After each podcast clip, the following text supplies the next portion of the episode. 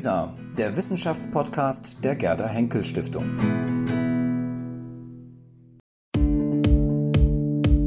Was wäre gewesen? Der Podcast über kontrafaktische Geschichte.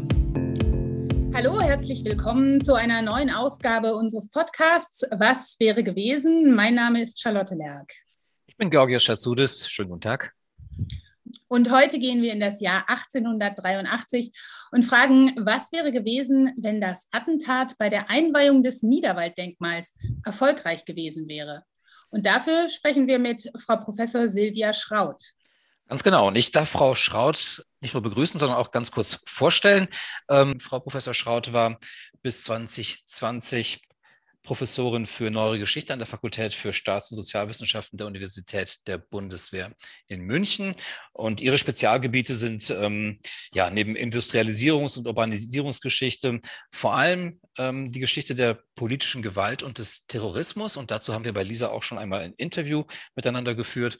Und ja, freue mich nun, dass sie hier bei uns ist. Und wir starten wie immer mit der Frage ähm, gleich zu Beginn. Wir wollen erstmal das reale Geschehen uns erzählen lassen. Frau Professor Schraut, was ist denn tatsächlich erstmal passiert? Ja, das ist, ist eigentlich ähm, eine Frage, die noch überhaupt gar nicht geklärt ist. Man weiß, dass nichts passiert ist. Ähm, insofern ist es ja umso spannender zu überlegen, was wäre denn gewesen, wenn was passiert wäre. Also wenn wir uns die Einweihung des Niederwalddenkmals anschauen am 28. September 1883, dann ist zu diesem Zeitpunkt ein sechsjähriger Bauvorgang abgeschlossen worden. Die Idee äh, war schon viel länger. Ähm, 1871, also nach dem Krieg ähm, gegen Frankreich, ähm, entstand sofort die Idee, man müsse jetzt diesen Sieg entsprechend ähm, würdigen und ihn mit einem riesigen Denkmal, äh, das Niederwalddenkmal kennen wahrscheinlich viele von, von den Zuhörerinnen und Zuhörern auch. Äh, also ein riesiges Denkmal wurde geplant, in dem so richtig deutsche, deutscher Nationalstolz, deutscher Protz, würde ich jetzt mal sagen, so richtig in, in Szene gesetzt werden sollte.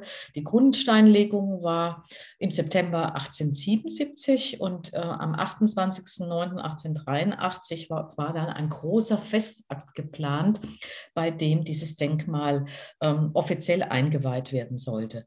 Ähm, wir, haben, wir haben eine ganze Reihe von Fürsten, die anwesend sind, der Kaiser, der Kronprinz von den einzelnen Ländern des Deutschen Reiches, ähm, die, die, die, Fürsten und Könige. Ähm, weiß gar nicht, ob es irgendeine Liste gibt, wo man die Zahl jetzt tatsächlich im Einzelnen ähm, raussuchen könnte. Aber es, Sie können davon ausgehen, dass ja, die Führungselite, ähm, die monarchische Führungselite des Reiches anwesend war.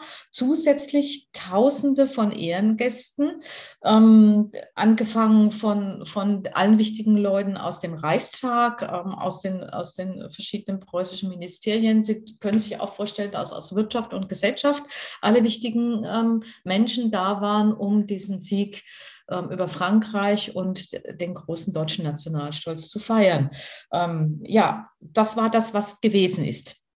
Diese Feier fand statt, ähm, wohl zur Zufriedenheit aller Beteiligten und äh, alle Beteiligten waren dann hinterher noch äh, abends, in, in, ich meine in Wiesbaden, bei einer Opernaufführung und alle waren glücklich. Ähm, es ist nichts bekannt, dass zu diesem Zeitpunkt überhaupt dieses Was wäre gewesen, wenn jemals gefragt worden ist. Erst im April des folgenden Jahres wird ruchbar, dass bei der Eröffnung dieses ähm, Denkmals ein Attentat geplant war. Und zwar ein Dynamitanschlag ähm, auf den Festzug, der sich langsam diesem Denkmal nähert.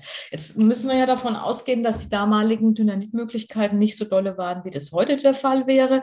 Ähm, vermutlich wäre mit dem Dynamit, was da vergraben worden ist, nicht jetzt die ganze fürstliche Elite tatsächlich umgekommen wenn dieses, dieses Attentat geklappt hätte.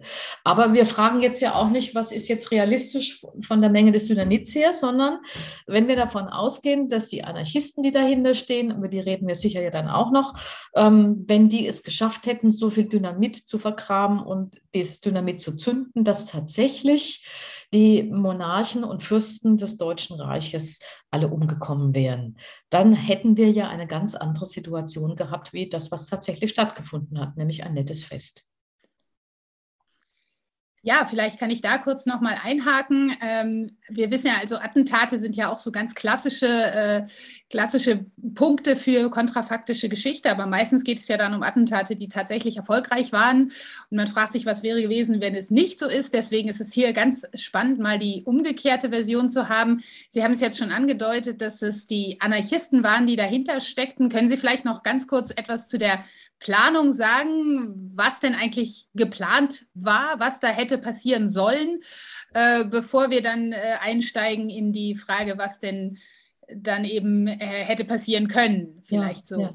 Also ähm, der Redelsführer hinter, hinter der ganzen Geschichte äh, war ähm, August Reinsdorf. August Reinsdorf war ein in, im deutschen Reich relativ bekannter Anarchist, wobei man dazu immer sagen muss, ähm, dass die Anarchisten sich in dieser Zeit in kleinen Gruppen ähm, organisiert haben und aufgepasst haben, dass man die nächste Gruppe nicht kennt, weil die ja immer auch äh, befürchten mussten, dass sie von der Polizei verfolgt werden und befragt werden. Und ähm, ob jetzt Reinsdorf wirklich so eine wichtige Person war, wie man das jetzt indirekt dann meint, schließen zu können, weil er jetzt eben dieses Attentat geplant hat, das kann man eigentlich so sicher gar nicht sagen. Aber es war jedenfalls ein bekannter Anarchist. Anarchist, unter anderen bekannten Anarchisten, ähm, der mit, mit zwei anderen, zwei, zwei jüngeren ähm, Anarchisten dieses, diesen Anschlag geplant hat. Reinsdorf selber war zum Zeitpunkt ähm, des geplanten Attentats im Krankenhaus. Insofern konnte er selber die, das Dynamit nicht zünden.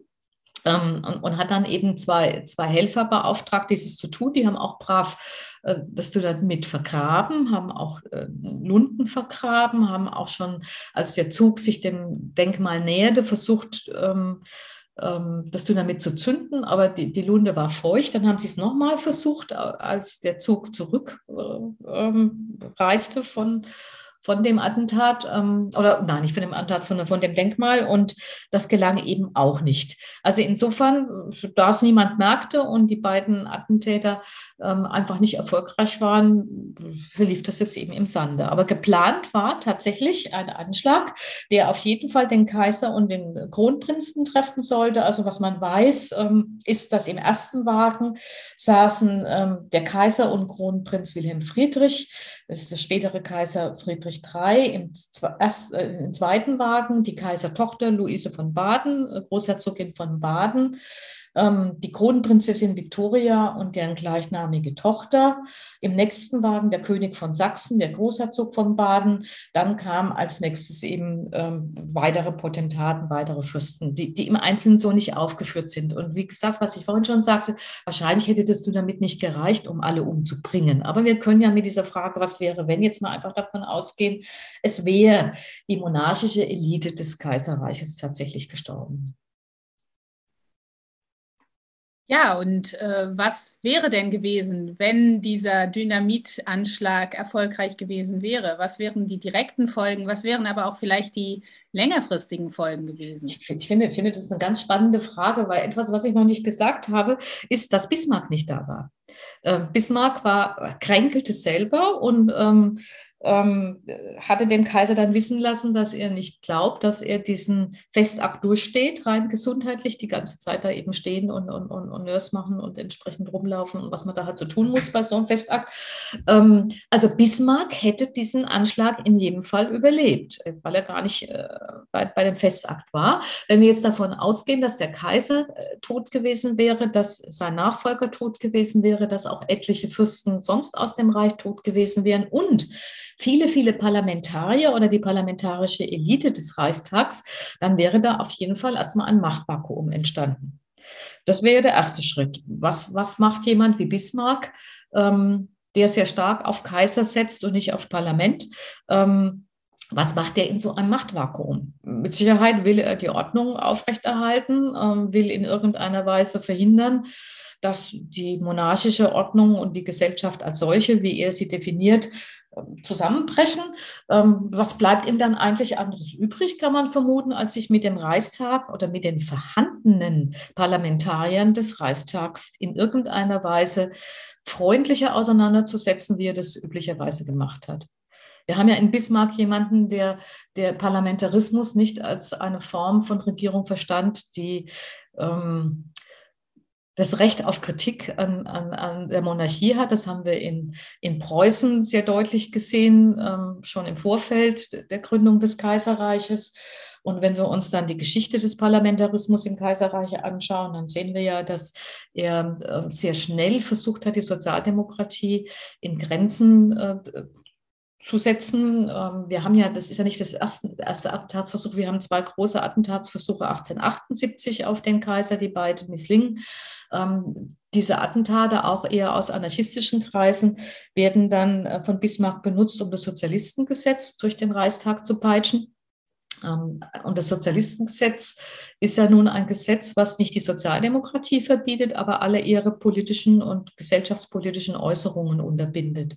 Ähm, das ist das eine, was damals passiert ist. Zum anderen aber auch ähm, hat es zur Spaltung von Sozialdemokratie und Anarchismus geführt. Das war vorher nicht so ganz klar. Das können Sie bei diesen Attentatsversuchen 1878 auch gut sehen, dass nicht so ganz klar ist, wer ist jetzt eigentlich Sozialdemokrat, wer ist Anarchist. Ähm, das sind meistens ähm, Menschen, die zwischen den Lagern noch hin und her wandern. Und auch die Sozialdemokratie, die internationale, hat noch nicht so klar entschieden, wie steht es hier zu Gewalt und welche Formen von, von ähm, Revolution oder Reform will sie eigentlich? Und wir haben dann in der Folge von 1878 vom Sozialistengesetz haben wir die Spaltung von ähm, Anarchismus und Sozialdemokratie. Und die Sozialdemokratie ist ja zum Zeitpunkt des des, äh, der Grund äh, der Feier 1883 noch verboten. Und es steht auch wieder an, dass die Sozialdemokratie, ähm, also dass, dass das Sozialistengesetz 1884 ausläuft und äh, möglicherweise wieder verlängert wird. Historisch ist es ja bis 1890 verlängert worden.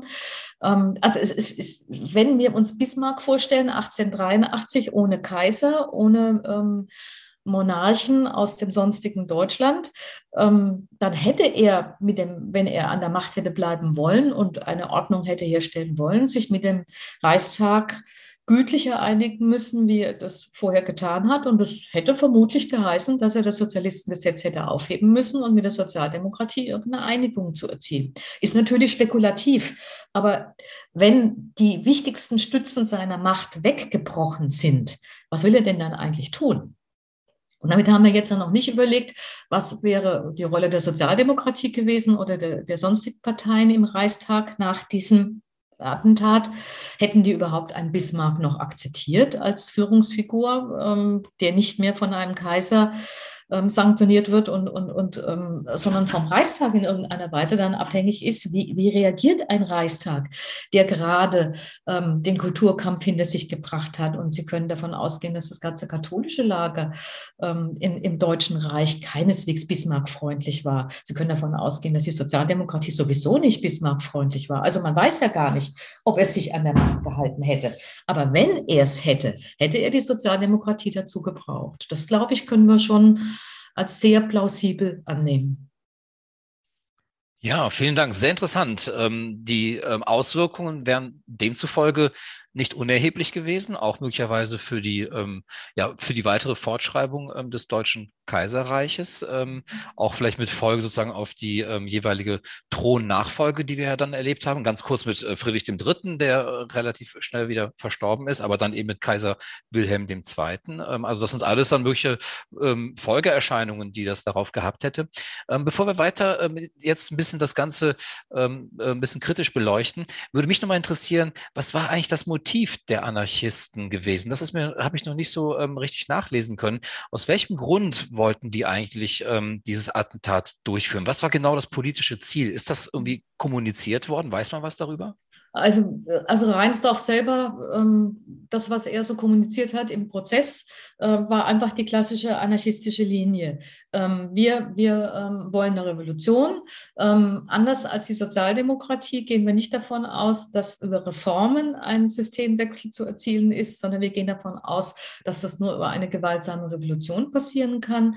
Und ähm, seit den 1880er Jahren ähm, ist die internationale anarchistische Bewegung, hat sich auf das Attentat als politisches Mittel eingeschworen. Also, also diskutiert wurde das schon, schon viel früher, auch, auch sehr stark unter dem Einfluss von Bakunin, ähm, der sehr deutlich ähm, auch Texte in der Art geschrieben hat. Wir müssen einfach ähm, den, den Dynastien Europas ähm, zeigen, dass sie gefährdet sind. Ähm, wir müssen ähm, möglichst viele umbringen, ganz platt. Ist, sie haben ähm, seit in dieser Zeit, also ab den 1880er Jahren, kommt eigentlich jedes Jahr im Schnitt mindestens ein, ein König, ein, ein wichtiger Repräsentant eines europäischen äh, monarchischen Hauses um. Das ist ja nicht so, dass das jetzt nur mal in, in Deutschland ein Versuch war, sondern in Deutschland gelingen diese Attentate halt nicht, ähm, aber sie gelingen in vielen anderen Ländern. Ähm, also das heißt, ähm, der Anarchismus als ähm, ja, als, als eine Bewegung, die versucht, ähm, indem sie die herrschende Riege zu ermorden, eine Revolution losbrechen zu lassen. Das ist die naive Vorstellung, wenn die Monarchen weg sind, dann steht das Volk schon auf und, und, und sorgt für, für den Sozialismus. Also das ist Programm bis, bis so etwa um 1900 und noch ein bisschen länger, bis dann der Anarchismus sich wieder von, von Attentaten eigentlich entfernt als, als theoretisches Revolutionsprogramm. Wenn ich da ganz kurz noch mal eine Frage anschließen darf, äh, Charlotte, weil es gerade dazu passt. Ähm, das heißt, das Szenario haben Sie ja gar nicht entwickelt, sozusagen, dass wenn das Attentat gelungen wäre, dass eine Revolution denkbar gewesen wäre. Das ähm, haben Sie ja eher sozusagen dann doch eher auf Bismarck dann fokus, ähm, so konzentriert. Also aus Ihrer Perspektive wäre sowieso sozusagen das Ziel, das sich die Anarchisten gesetzt hätten, auch mit dem Attentat möglicherweise gar nicht zu verwirklichen gewesen. Also aus anarchistischer Perspektive schon, ähm, aber aus, also jetzt aus Historikerperspektive. Ähm, Natürlich können wir auch ein Szenario uns ausmalen, dass dann in irgendeiner Weise äh, irgendeine Revolution losgebrochen wäre, aber dann brauche ich ja irgendeinen Träger. Und die Sozialdemokratie hat zu dem Zeitpunkt eigentlich schon auf Reformen gesetzt. Und es wäre eigentlich ja der, der erste Träger einer Revolution in dieser Zeit gewesen. Die anarchistische Bewegung war nicht stark. Sie war stark in, in, diesen, in, in, in diesen Attentaten. Aber, aber ähm, äh, im, im, Deutschen Reich ähm, sind die Sozialisten eher bei der Sozialdemokratie wie beim Anarchismus auch wenn wir keine klaren Zahlen haben. Und Sie werden in, in jeder ähm, ähm, Abhandlung, historischen Abhandlung über Anarchismus unterschiedliche Zahlen finden, unterschiedliche Aussagen darüber, wie stark der Anarchismus war. Also da es eine Geheimbewegung äh, war, die ja auch ganz bewusst im Geheimen operieren wollte und sich eben als, als, als eine Speerspitze verstand, die gar nicht auf Massenbewegung setzt, sondern, sondern ähm, auf, auf, auf kleinste Gruppen, ist es einfach historisch schwer einzuschätzen.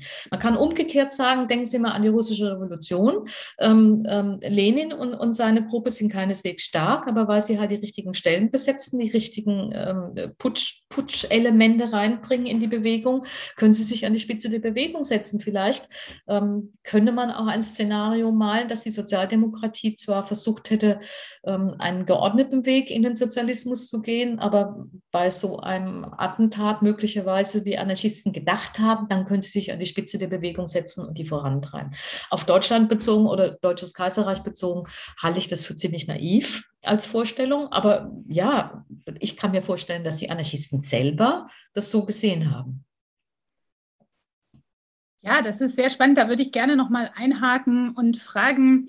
Sie haben es jetzt gerade so dargestellt, wenn es also erfolgreich gewesen wäre und Bismarck sich dann sozusagen mit den Sozialdemokraten äh, hätte arrangieren müssen. Ja, jetzt wäre meine Frage so ein bisschen, ähm, wie, wie, hätten denn die Sozialdemokraten reagieren können nach so einem Attentat? Denn wir kennen das ja von anderen Attentaten. Das ist ja ein klarer Gewaltakt, der dann auch die Öffentlichkeit oft äh, ja verschreckt und äh, verstört sodass man ja sicherlich von den Sozialdemokraten auch erwartet hätte, dass sie sich distanzieren. Also ich, ich kenne es, ich kenne diese, diese Problematik Sozialdemokratie und äh, Anarchismus ganz gut aus den USA, wo es ja nochmal eine andere Lagerung, äh, die ganze Sache anders gelagert ist, weil es ja die Aristokratie als Feindbild so nicht gibt. Ja. Und, äh, und da natürlich genau diese Problematik zwischen Radikalität und, äh, und Gewalt auf der einen Seite und, und ähm, Reform auf der anderen Seite und dieses sich klare Distanzieren von der Gewalt immer eine große Rolle spielt. Das heißt, die Sozialdemokraten wären dann ja sicherlich doch schon dazu aufgerufen gewesen, sich auch zu distanzieren. Und wie ja, wie effektiv hätten Sie dann noch sozusagen eine Position gegen Bismarck ver, ja, vertreten können oder hätten Sie da nicht, wären Sie da nicht doch eher zu einem zu einer Art Schulterschluss mit der Obrigkeit gezwungen gewesen und äh, hätten dann möglicherweise einen ja, ein, ein Strohmann, den Bismarck aus dem Hut gezaubert hätte, äh, irgendwie unterstützen müssen. Ich weiß jetzt nicht, welche Adlige aus der näheren oder ferneren Umgebung da vielleicht in Frage gekommen wäre. Aber äh, ja, wie sehen Sie das? Ein Stadthalter, in irgendeiner Weise ein Stadthalter. Hätte Bismarck bestimmt gefunden, ja, das glaube ich auch.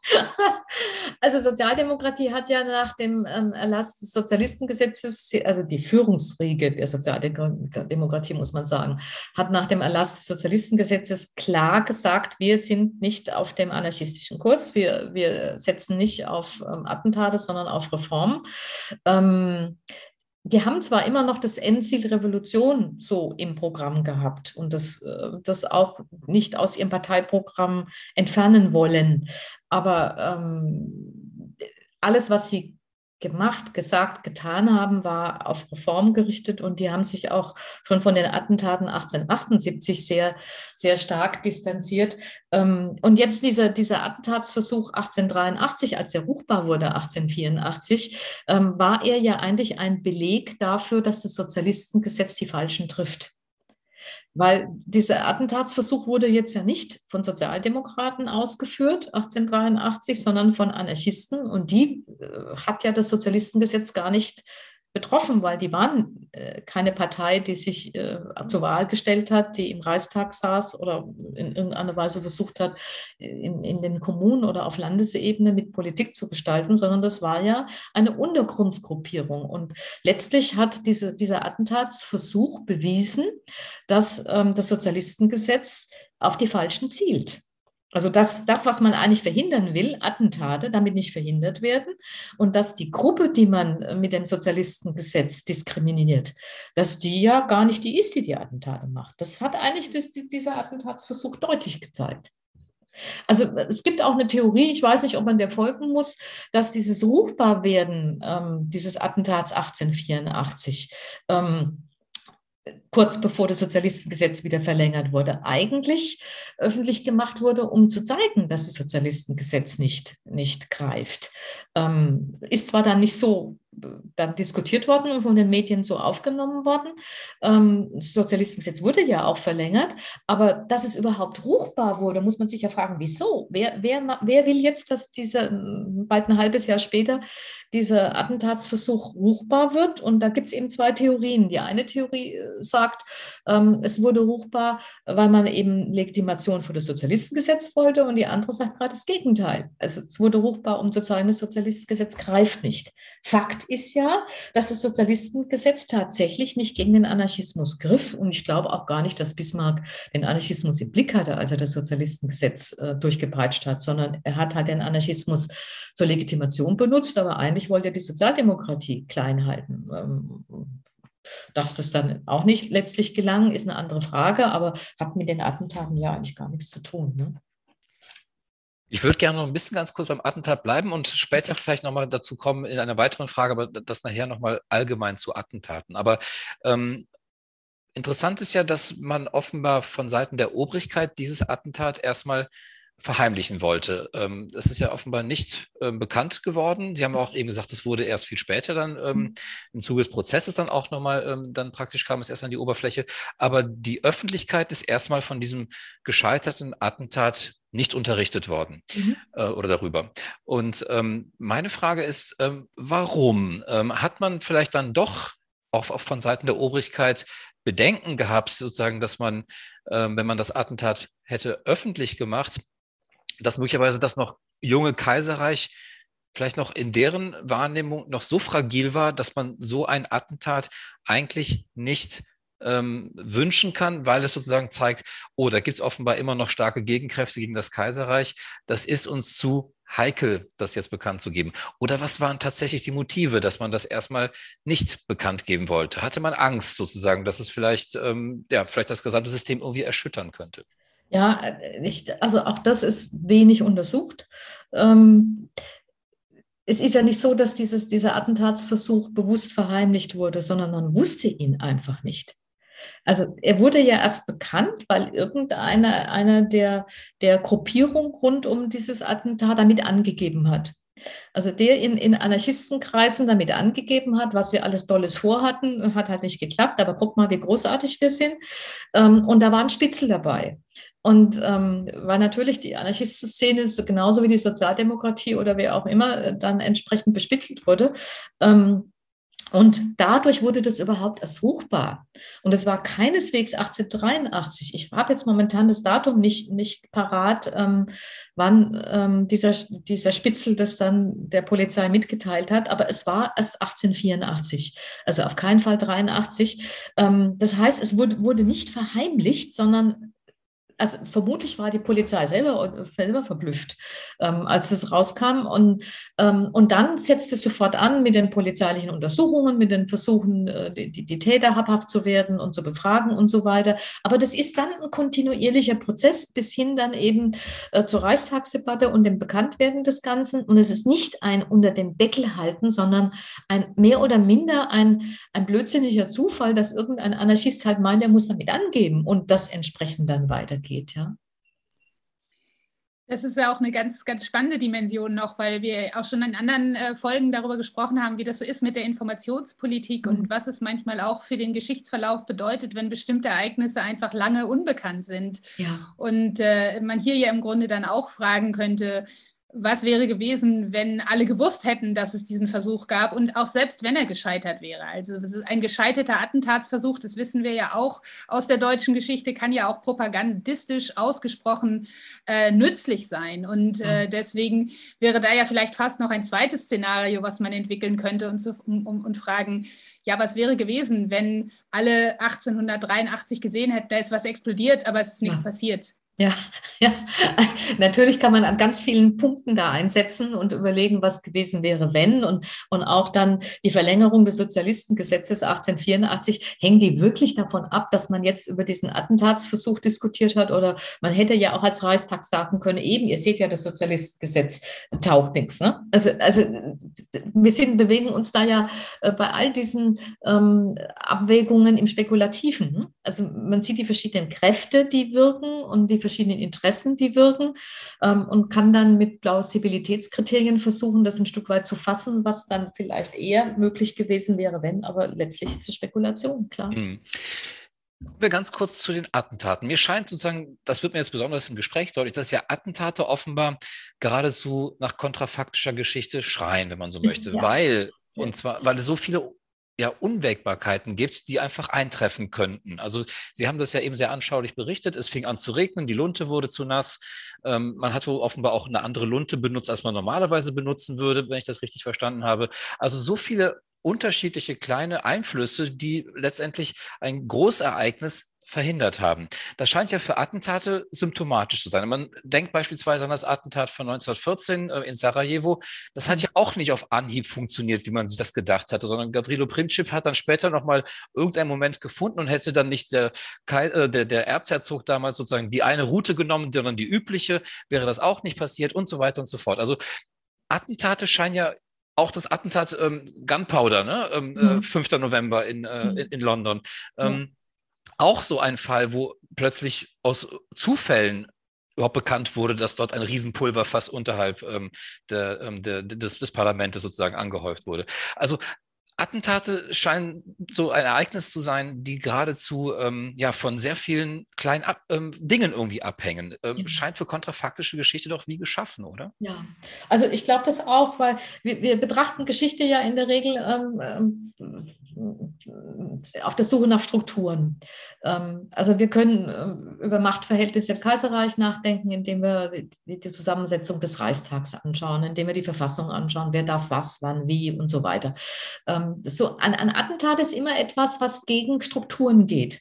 Natürlich kann ich in irgendeiner Weise versuchen zu sagen, welche Gruppe ist es jetzt, und dann bin ich wieder bei Strukturen, ne, soziale Lage und welche Gruppe ähm, entscheidet sich dann diesen Weg zu gehen und keinen anderen. Aber es sind immer einzelne Individuen oder Kleinstgruppen, die in irgendeiner Weise gegen die Struktur schon nach plausiblen Gesichtspunkten, aber gegen die herrschenden Machtverhältnisse, Strukturen ein individuelles Zeichen mit Gewalt setzen.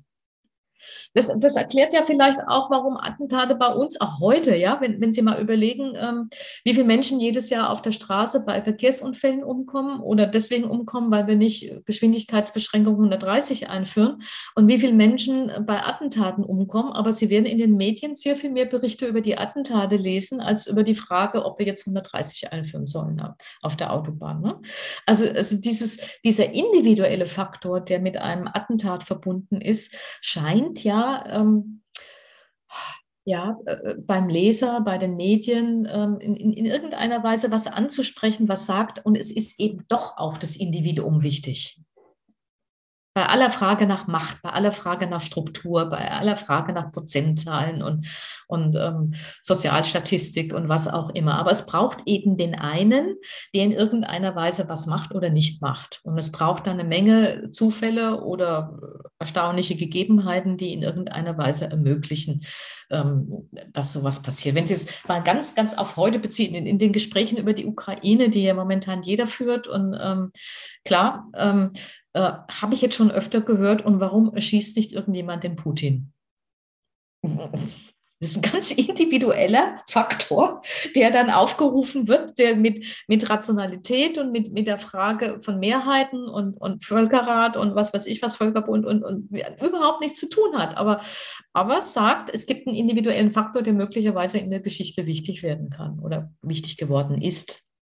Das ist ja auch eine ganz äh, interessante Dimension, wenn man sich so anschaut, was Attentäter auch selber äh, so zum Teil, wenn sie es verbalisieren, sagen, warum sie es machen. Dann ist es ja ganz oft auch die, die eigene Perspektive, etwas machen zu können, also um Machtlosigkeit zu durchbrechen. Und das ist ja mhm. im Grunde dieses, dieses Gefühl des Individuums, das sich von der Struktur äh, und, und, und so, dass es, dass man dann eben diesen Moment hat, als, als Individuum irgendwie aktiv zu sein, ohne aber dann eben sich zu fragen, was wird denn dann? Ja. Und diese, diese, diese zusätzliche Frage, die dann einen im Grunde in die Strukturen zurückführt, die bleibt eben ja dann oft aus. Und, und das ist ja das, das Faszinierende dann, wenn man sozusagen dieses, dieses ähm, als, als Historiker und Historikerin das, äh, das Attentat dann wieder in die historischen Strukturen einbaut und einbauen muss, ja. äh, dann, dann hat man sozusagen diesen Moment des Ausreißens oder des gewollten Ausreißens, der aber letztlich doch wieder strukturell äh, eingebunden ist. Ähm,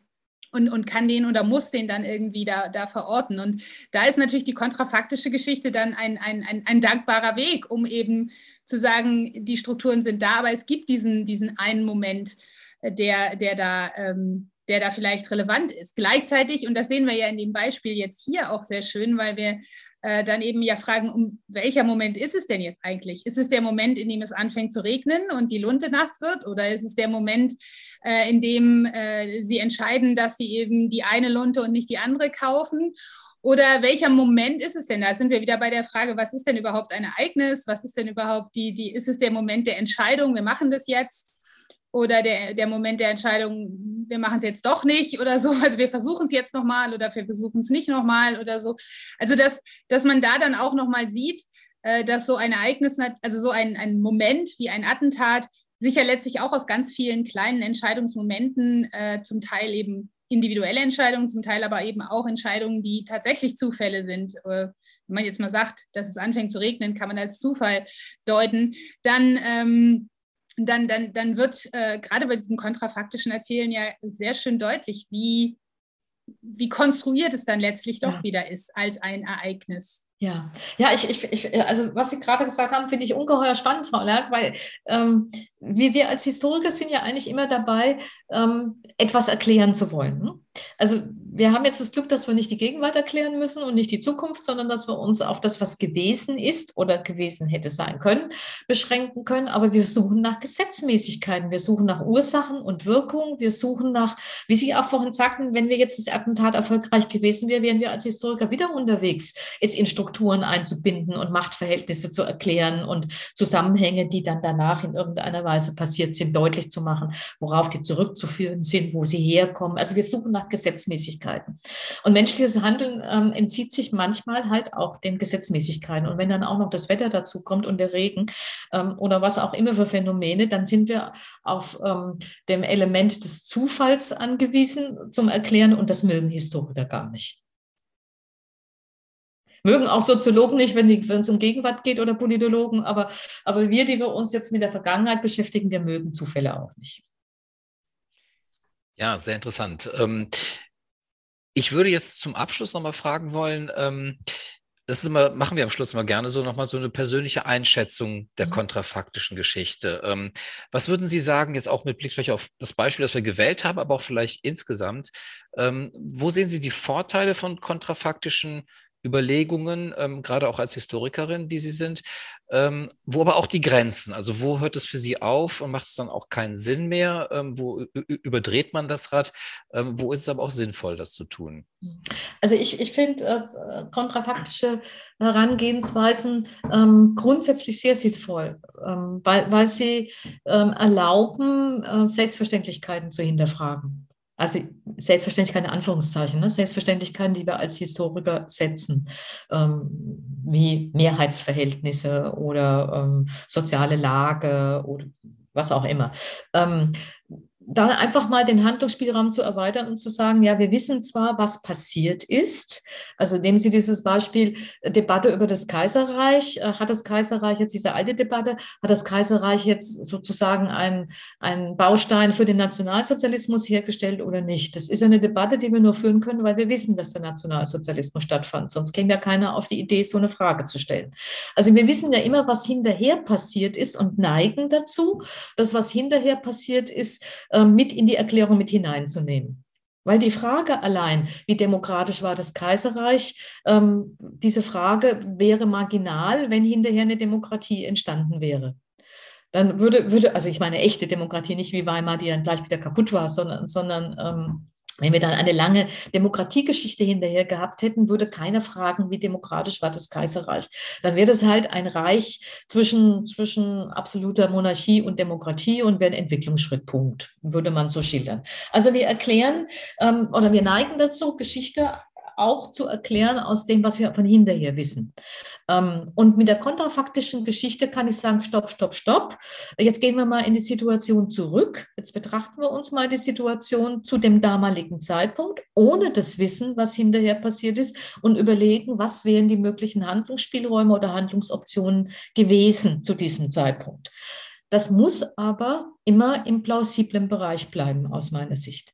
Also kontrafaktische Geschichte, die dann in irgendeiner Weise einfach ähm, Science Fiction ist, äh, auf die Vergangenheit gewendet, nicht auf die Zukunft, ähm, finde ich fragwürdig. Ähm, kontrafaktische Geschichte macht dann Sinn, wenn sie wirklich bei den Handlungsspielräumen bleibt oder bei den Handlungsoptionen der jeweiligen Epoche und die dann aber mal offenlegt und nicht nur das betrachtet, was passiert ist, weil wir wissen, was hinterher passiert ist, sondern mal aus der Situation ohne Wissen der Zukunft mal schaut, was waren die Optionen. Und dann kann man manchmal ähm, oder vielleicht immer äh, spezifische Epochen viel besser verstehen in ihren Gegebenheiten, in ihren Handlungsspielräumen und Optionen. Ja, viel, vielen Dank. Das äh, ist ein wunderbares Schlusswort auch, weil genau dieses äh, Wechselspiel von Offenheit und Plausibilität ist ja auch das, was wir mit unserem Podcast immer wieder unterstreichen wollen. Und ich denke, das hat auch dieses Mal sich wieder bewährt. Vielen herzlichen Dank, Frau Professor Schraut. Das war ja, wirklich ein, ein sehr spannendes Gespräch. Ja, vielen Dank. Was wäre gewesen? Der Podcast über kontrafaktische Geschichte.